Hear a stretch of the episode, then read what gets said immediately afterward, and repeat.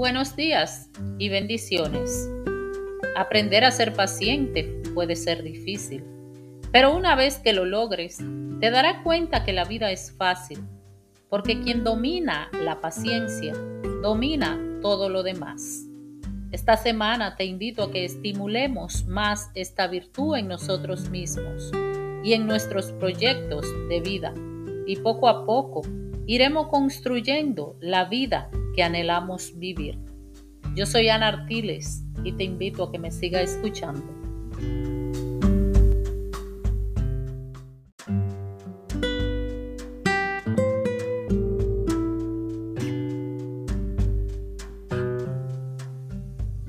Nada te turbe, nada te espante, todo se pasa, Dios no se muda.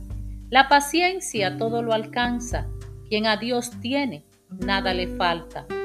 Solo Dios basta.